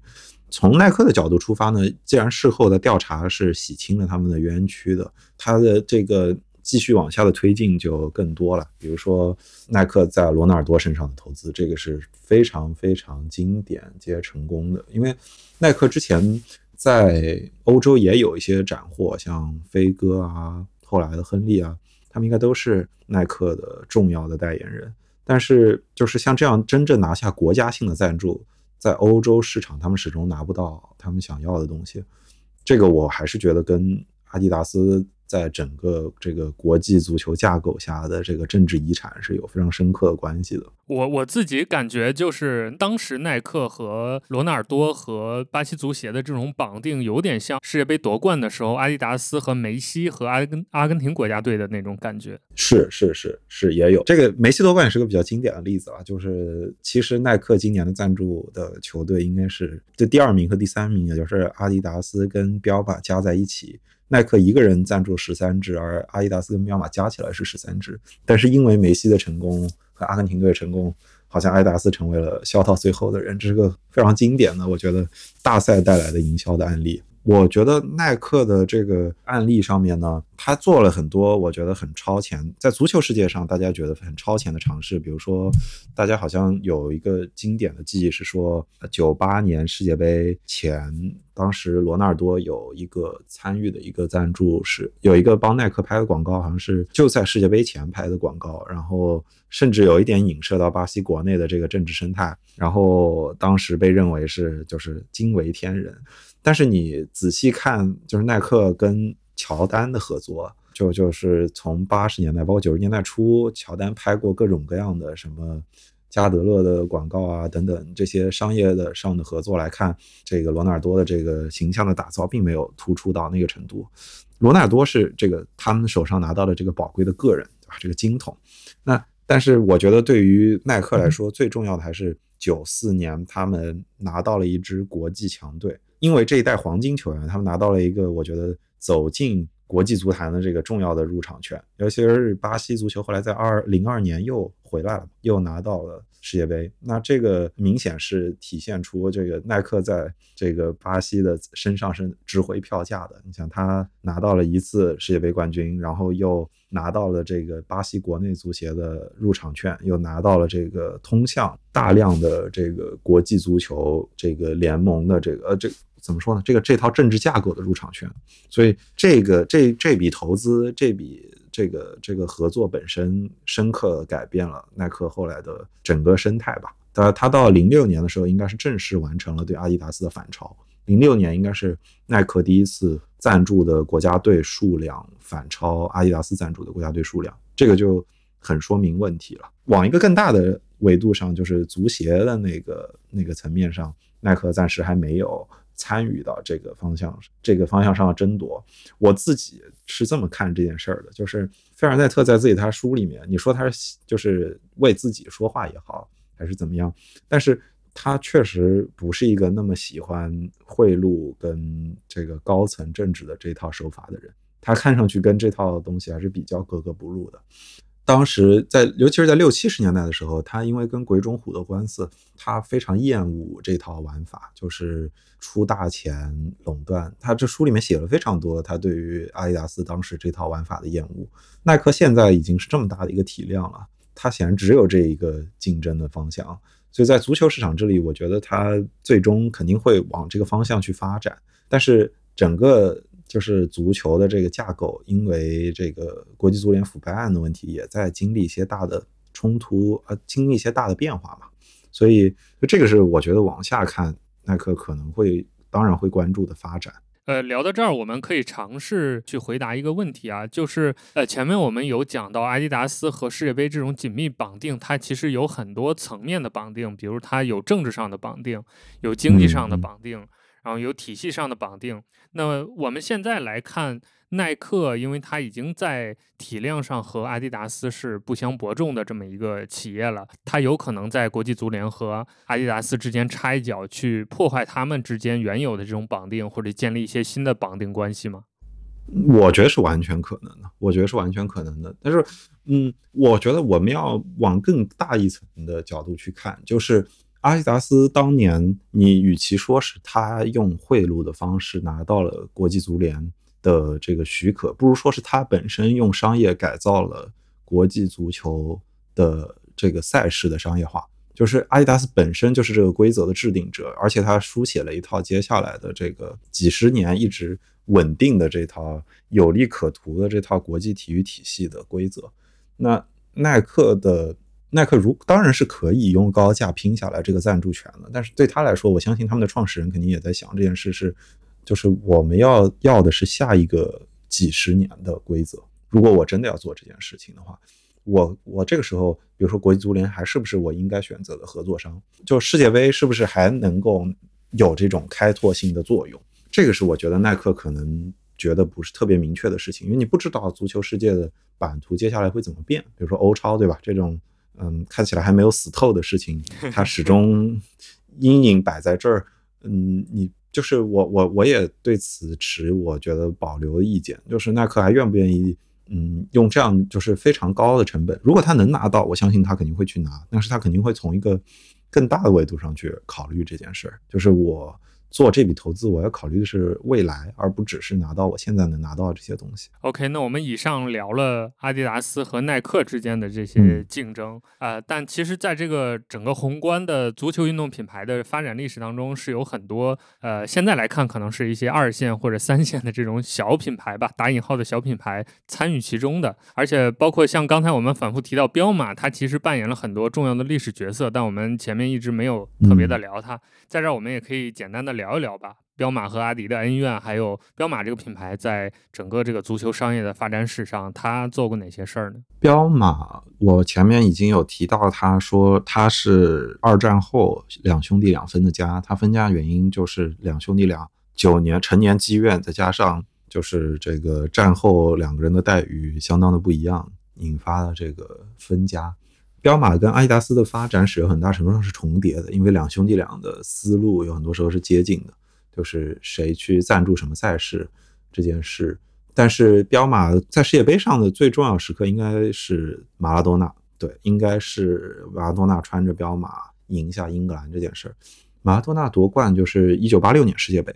他。的上帝之手的那场比赛都是穿着彪马的，这个是一个非常非常经典的场面。我觉得对于这每每一个运动品牌来说，能拿到一次世界杯冠军都是一个大的投资的成功。尤其是如果你在足球领域，这绝对是一次大的投资成功。那马拉多纳跟阿根廷的成功，应该是彪马的一次高光时刻了。然后我立刻能想到的是，啊，就是彪马首先在欧洲，它肯定还是有自己的一个。比较稳固的人际关系的，他也非常熟悉欧洲的这套俱乐部玩法。欧洲的大俱乐部多多少少跟彪马还是有过接触的。阿阿斯纳前几年就换过彪马嘛，这个是一个我觉得是财力上，如果他们允许的话，他们还是肯定是有这个野心的。但是这个就是这个就涉及到你的步子能不能迈得太大。像英宝就是一个经典的例子，就是英兰队在二十一世纪初的这个赞助商，而且他当时的重点的头牌是英格兰本地的阿兰席勒。对吧？是纽卡斯尔的传奇前锋，然后包括是特里还是哪一个英格兰中卫是传英宝？应该是特里。对，但是英宝是在零六年还是零七年就被卖给耐克了。这个也是一个我觉得很有象征性的事情，就是一个体育品牌快速的投资，然后但是并没有拿到真正的市场份额，导致它这个最终只能委身于人。嗯。而且是成为了这个耐克，就是我觉得在英国成为一个彻底拿下英国市场的一个重要的垫脚石吧。就是英宝最终落下了这么一个下场。所以现在我觉得对于各国的品牌来说，都是这样一个，你要思考自己在这个整个运动品牌世界的位置。你到底是，比如说是自己这个国家内你可以垄断这个国家内的市场的机会，还是你觉得你是有一定的国际竞争力的？呃，或者你是这种像耐克、阿迪这样的垄断性的这种老玩家？我觉得彪马就有点介于中间，它既不是第二档的这个纯粹的就是国家内的这些玩家，它也有它的历史积淀。但是他现在只能做这个耐克、阿迪身后这个跟班的这个人，而且他可能还要面对一些新兴品牌的挑战。但是他的这个足球领域的积淀，尤其是从这个戴斯勒兄弟这儿来的足球领域的这个积累是非常明确的。而且毕竟是一个老德国品牌嘛，他们一个最近的经典案例应该是二零二零年从耐克手上拿走了内马尔。就这些年他在足球投资身上还是有野心的，还是有一些渴望的。就是我我举个例子，如果今年是巴西夺冠，那就对吧，一下子就不一样了。所以对这些对彪马来说，他们可能也在等一个这样的机会。像接下来嘛，彪马也在看，比如说哈兰德，呃，哈兰德还没有选人，所以这是一个非常大的、非常微妙的一个例子。哈兰德之前是穿过彪马，也穿过阿迪，穿过耐克的，所以每一家肯定都跟他在纠缠之中，对。那其他的占比更少一点的品牌，相对来说就就是我觉得他们就属于我刚刚说的比彪马还要再小一些的品牌。大部分人的活动的空间就是在各个国家国内，尤其是你能拿下足协的这个赞助，这件事是非常有象征意义的。嗯，比如说有一些原先可能你说在八九十年代曾经在欧洲活跃着的运动品牌。他们，我觉得他们的死亡大部分都可以被称为是输给了耐克跟阿迪的国际竞争。就是整个世界范围内出现这两个巨头之后，他们就像纳达尔跟费德勒一样，赢家通吃了大部分的非常有利的位置，就会把这些什么卡帕呀、迪亚多拉呀，嗯，包括最近在中国的像西班牙的那个凯尔美、卡尔美啊这些牌子挤到二流一点的。这个这个生态位上，因为这个，如果你把整个赞助商体系看作一个金字塔，顶塔顶是世界杯，然后是大的俱乐部、大的国家队，然后是大型赛事，呃，就是非世界杯的大型赛事，然后再往下的非欧洲主流联赛的俱乐部，然后这些非强队的国家队，这么一个金字塔依次排下来的话，我印象里像凯尔美啊、呃卡帕这些牌子，现在就被挤到了一个。比如他们的赞助的俱乐部都是什么八甲赞俱乐部，或者是对吧？这些差一些，相对就明显不是这个最一流的这个这个这个俱乐部或者是球员所在的这些比赛里。因为足球的品牌中间，你对于现在这些小一点品牌来说，他们的机会也是这样，就是你能不能先拿下这个足协的，就是国内足协的这个机会，然后找到一个自己品牌的 identity。然后尝试去扩张这个方面最最典型的一个，我觉得比较典型的一个例子，应该是丹麦的 Hummel 啊，H U M L E L 这个牌子，它今年世界杯的时候依然也出战了。就现在，你首先这些运动品牌能够拿到世界杯上的出出场的这个机会，这本身就是对你的一个肯定了，就是你还是。做出了贡献，能露一脸。对对，你能是能露脸的，对吧？小玩家你也是个玩家。那哈姆就持续拿到这个丹麦的这个赞助已经好几届了。他一直是为丹麦设计这些很漂亮的极简风格式的球衣，这个是他的比较，我觉得是是是一个比较有特色的这种品牌，这个走出自己路线的方式。对，这个是我觉得是非常值得参考的，而且。从中国的角度也是这样，就耐克跟阿迪这几年比较焦虑嘛，他们在中国市场都明显的在败退。你可以说这中间有比较复杂的因素，但是我其实个人觉得这个就是，比如说你在阿迪达斯在七八十年代开始在本土输给，呃，才开始在美国输给耐克，呃，输给耐克跟锐步是有一定的相似性的，就是从成本的角度，本土的品牌。是可以追上。就不仅可以追上你，而且明显是打价格战可以打过你。然后呢，你的科技水平的积累也在快速的追进。就是你说科技水平积累这件事，足球鞋的科技水平和运动鞋的科技水平的积累，本质上就是这些厂商从七十年代开始的做的这些品牌、这些产品设计改良中间的积累嘛。嗯，我觉得它对于一个品牌建立一个非常持久的护城河不够明确的，相较于比如说你你因为这件事你就看这些品牌的预算就可以看出来，它的大笔最终还是花在了广告上。所以这件事就是倒过来，我觉得是说明，就是运动品牌发展到今天，我觉得还是一个广告为大头，产品质量也重要，但是它没有决定性的那么重要。广告现在应该我觉得还是决定性的重要的这么一个因素。所以国内的这些运动品牌现在肯定也是，就是也是在走这样的策略的。就是安踏今年是拿到了冬奥会的赞助，哦，去年不好意思，这些都是就是我觉得各国的品牌会去做的尝试。可能从一个宏观的层面上，它还是就是。再往下一步，这些品牌能不能找到新的生长的机会，还是要看这个大的国际的体育市场的架构有没有有没有可能出现变化。比如说，呃，世界杯跟奥运会的这个赛制会不会出现大型的变化？如果出现大型变化，那一定会有品牌进驻进来。不然的话，大部分的其他品牌，我觉得都只能留在各自的市场上，嗯，生根。你比如说 Under Armour，这个大家可能说它很火，但是它很难跳出到。美国以外的市场去发展，这个是我觉得是它是被现有的这个市场份额给框死掉的。或者你有本事，就像 Lululemon 这样，用一条非常新的思路杀进来。但是我觉得，如果 Lululemon 不，如果它真的要走进足球这些运动的这个传，我怎么说呢？这些传统项目的装备上去跟耐克、跟阿迪直接竞争，我觉得它还是会吃亏的。所以这是一个不好讲，我觉得不好讲。对，那咱们前面主要是以这个国际大赛的这条这个视角来聊了阿迪达斯和耐克的竞争。那接下来我们可以简单再聊一下俱乐部还有球员个人跟这些运动品牌的一个合作吧。我最想问的其实就是，也是我最好奇的一点啊，就是为什么这些运动品牌在赞助俱乐部的时候，它只能赞助到球衣这个级别，但是运动员的球鞋却是可以自己选的？这个是有什么历史的传统吗？还是说？呃，这些品牌觉得 赞助球鞋是另外的一套规则，所以就一直到今天就这样。嗯，对我比较倾向于这个是一个历史传统。我自己脑中有两个想法，一个是就是就是传统意义上一个球队给球员到底提供哪些装备，鞋子相对来说是一个比较私人化的事情，不像衣服的尺码。前两年呢，有一部英国的电视剧叫《足球英杰》，就是在《足球英杰》的最后，这个故事是讲这个第一个职业球员的诞生嘛，然后包括这个职业球队的出现。这个剧中设置里面非常明显的一个标志就是。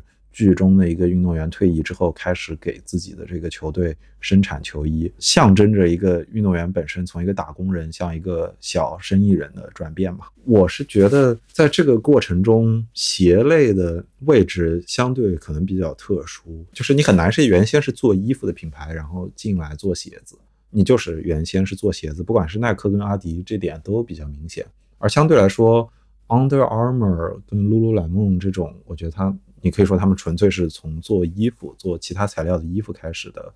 品牌，真正在做在在做鞋跟卖鞋这个方面拿到的成功还是比较有限的。所以，嗯，鞋的这个品类，我觉得本身就是比较独立的。然后，我觉得另一个比较大的可能性就是球员很早就拿到了鞋上的赞助，让这件事，他从历史惯例的角度看，他的球鞋赞。球鞋赞助这件事和运动鞋赞助这件事跟球衣就是球服就是分开的，因为足球跟篮球如果在这儿把它们并在一起去思考的话，大家都是运动队。运动队的话，你这个运动员的球衣的这个价值不只体现在这个运动员的名字上，还体现在他跟这个俱乐部的绑定上。那所以在这件事上，运动就是俱乐部的话语权的确是比较大的。嗯，而且是从九十，基本上是从八九十年代开始，其实欧洲也好。美国可能更早一些，但是欧洲才足球才开始真的推行印球印球员名字这件事儿，所以在那之前就更是以球队为主了。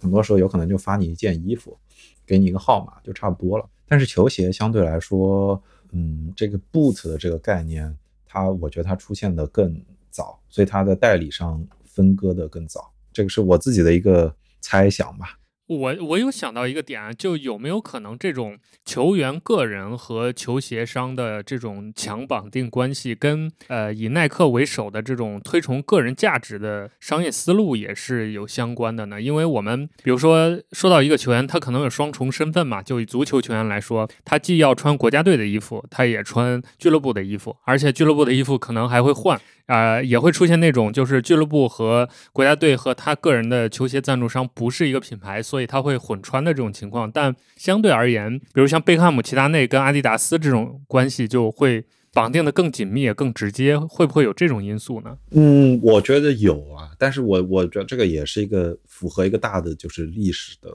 沿袭下来的一个脉络的，因为像你刚刚提到那个混穿，包括。就是个人跟集体出现问题，在中国这些年出过不少嘛，但那主要是集中在篮球圈子里的，因为中国篮协把这个球鞋的这个权利拿在了手上，而且跟球员之间，所以就跟这套规矩出现了天然的矛盾。我我觉得你说的也有道理，就是不管是乔丹也好，贝克汉姆、那罗纳尔多他们的这一套，就是咋说呢？从以卖鞋为主的这套这个个人 IP 的打造。再加上他们在国际体育赛事中间非常深刻的话语权，足以就是把这个规则塑造成以这个就是球队拿走球衣装备，就是球队用球这些球员拿走球鞋，这个是足以留下这样一个规矩上的分野。但是我觉得从一个实用性的角度来看哦，这个其实是跟他们俩之间就是服务对象是相关的。就球队相对来说的确是更需要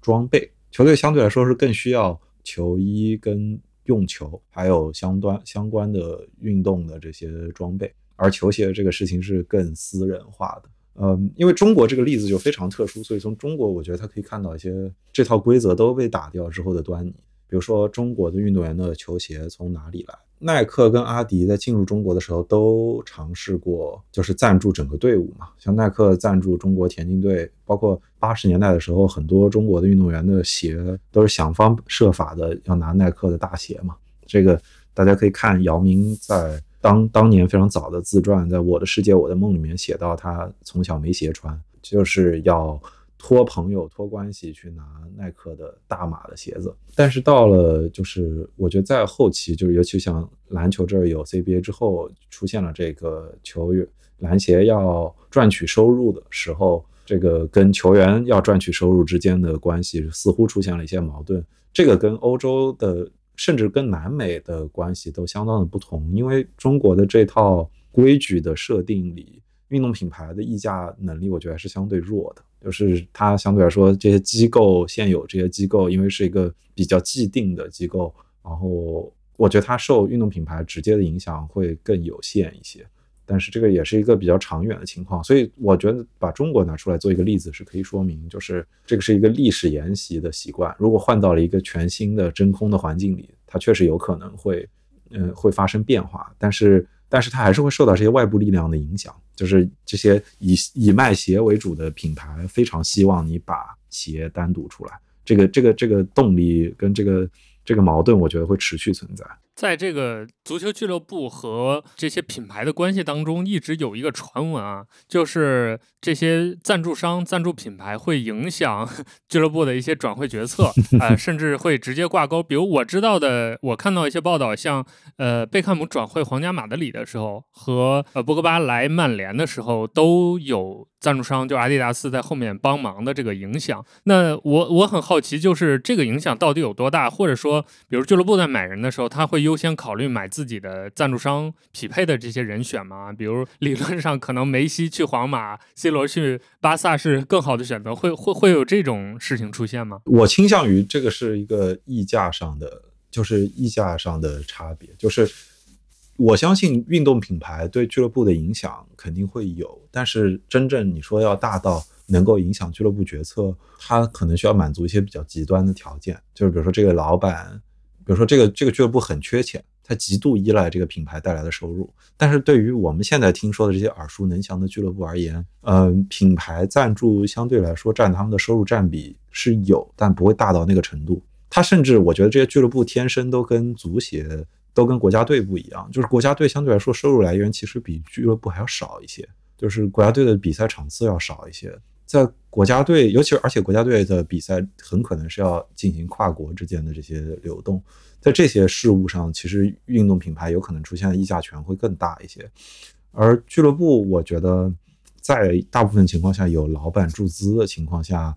嗯，如果这个老板很有钱，我不觉得这个运动品牌能够插上那么大的影响。但如果这个老板本身就跟这个品牌有纠葛，那就两说。这个典型的例子当然就是红牛了，嗯，耐克跟阿迪达斯，我自己觉得他们也其实还挺有有意识的避开了直接嗯影响俱乐部这一侧。我觉得怎么说呢，就是这是一个有可能会出现的变化。就你比如说，如果欧超出现了，这里的权衡我觉得就会很不一样，就是俱乐部之间的平衡会很不一样。就是因为现在俱乐部之间的架构。它还是受这套足协为主的体系的影响，而不是俱乐部主导的体系影响。英超相对来说是比较明显的俱乐部主导的体系。那英超是一个，也是一个，就是我觉得比较明显的，就是老板的议价能力，这是相较于足协的能力要强得多。我们眼下在看这个曼城这个事情，可能就会演变成这样，对吧？所以，我我我觉得这个始终是一个。这个具体的权力关系上的事情，皇马的这个事情，我怀疑它是确实是很多因素凑成在一起，大家可能会去这么去思考。但是你说银河战舰，阿迪达斯有特别明显渗透，可是耐克手上这批巴西球员可是确实是耐克的呀，所以我没有觉得这个是只要它有这两家持续的竞争在，甚至是多家持续竞争在，嗯，我不觉得一个品牌可以对俱乐部。有这么直接的、这么深刻的影响的能力。我觉得总结来看的话，我们今天聊到的阿迪达斯和耐克在足球领域这个商业战争的成长，刚好就代表了可以说两条路线吧。就阿迪达斯，它是以从这种足协渗透由高到低。然后走这种大品牌路线来做合作，然后一路成长起来的。耐克呢，就有点像单点突破，他去造个人球星，以及他去赞助一些个人的成，呃，就是赞助一些成功的团队，然后由这些团队，由这些成名的球星带动他品牌效应从低往上走的这样一个一个一个状态，也符合这两个呃品牌，就是他们在进入足球领域的市场的时候，他们当时所处的那种商业上的地位的，可以说是一个直观的表现吧。那那嗯，我们现在再往远看，就是往下一步来看。从你个人的角度来想，你觉得这两种商业上的路线，或者是品牌营销上的路线，接下来的趋势会是谁可能更占优点？或者你有没有看到一些更新的呃这种足球战争、足球商业领域的可能更新的一些呃营销模式呢？我大胆的做一些猜测吧，比如说，嗯，我持续 Q 到的这个欧超的这种形式的可能性，我觉得它打破了这个架构之后，假设我让我们去畅想一个欧超出现的话，那谁是欧超的官方赞助商？欧超的这些俱乐部各自之间的溢价的关系是什么样的？俱乐部是不是有条件？假设就比如说欧欧超的俱乐部。他们组织起了一些全新的欧洲或者是全世界的俱乐部赛事的组织的体系，这个规矩里面怎么规定，跟运动品牌之间怎么界定，这个我觉得是一个非常大的会影响整个格局的事情。然后呢，从今年就从二零二二年世界杯的这次情况来看，我觉得世界杯的影响力还是非常突出的。他的，我觉得这个，我短期内我不认为有什么比赛可以直接撼动世界杯的地位，或者说要倒逼国际足联进行大规模的制度改革。但是国际足联本身自己也在人心思动啊，像今年其实传出了好几次，国际足联在考虑要推成什么两年还是三年一届啊？对对对，喊的声音很响。对啊，两年跟三年一届这样。就这些周期的变化，对于品牌来说，应该也是有影响的。谁拿冠军，谁很快拿冠军，这件事对于一个品牌来说，很有可能就是生与存与亡的这个差别。所以，这个赛制上如果发生变化的话，也是一个有可能会带来的一个变化。另一个是，我觉得就是我不知道，就是我我在好奇，就是这些流媒体啊，像苹果啊，像亚马逊啊。他们应该有很多家流媒体，对于体育赛事这个真的是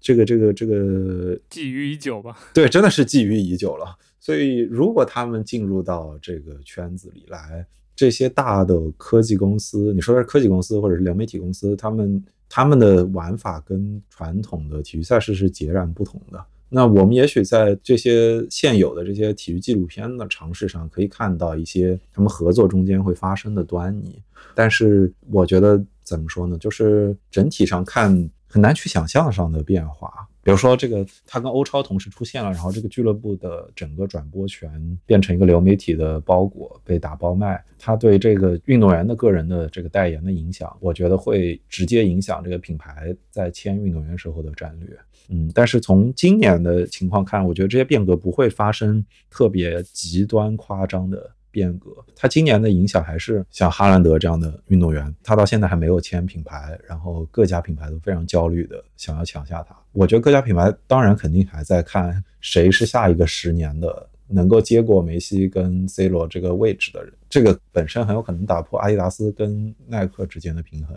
我觉得这个是。品牌们从一个大的框架上，跟一个个人球星的角度上，都有自己要要要去思考的事情。我我其实觉得耐克跟阿迪现在在全球范围内整体都遇到一些危机的情况下，我不知道他们会不会想一些别的办法，就是有没有一种可能是球鞋的这个盛世，已我们已经看到，也就就是有可能球鞋现在已经到顶。我自己真的有这样的想象，就是。一个球鞋市场，它已经时尚到这个程度了。我不太认为有一个新的足球运动员的球鞋系列，比如说可以超过乔丹的系列。那球鞋这样一个商品，是否还可以承载这样庞大的量？咋说呢？持怀疑的态度吧。也有可能是整个足球，呃，整个体育世界都进入了一个存量的市场上。对，对，就像你说的，就可能。我们这个整个足球商业或者说体育商业就到了一个新的转变的阶段了，就也许下一个带来变革的就可能不是某一个具体的产品或者产品形态了，可能是类似于像 Apple、Netflix 这种巨头入场之后对整个玩法的一个颠覆、一个改变。对对对。那今天非常感谢华伦老师来参与我们节目的录制啊，我们这个情感漫感录了两个多小时。可能如果按我们大纲来说，其实可能只只只讲了三分之二的内容吧。就未来希望有机会，我们再找一个新的话题，然后把我们今天没聊到的一些更细节的东西再跟大家讲一讲。我觉得蛮有收获，也蛮有意思的。可能对于我们听众当中来说，关注这些体育商业、足球商业的朋友们来说。今天是一个蛮好玩的一次经历，一个体验，也希望之后有机会我们再请华伦老师来给大家讲故事，呃，真的非常受用。那最后再一次感谢大家的收听和订阅，我我们就下期再见喽，拜拜，拜拜。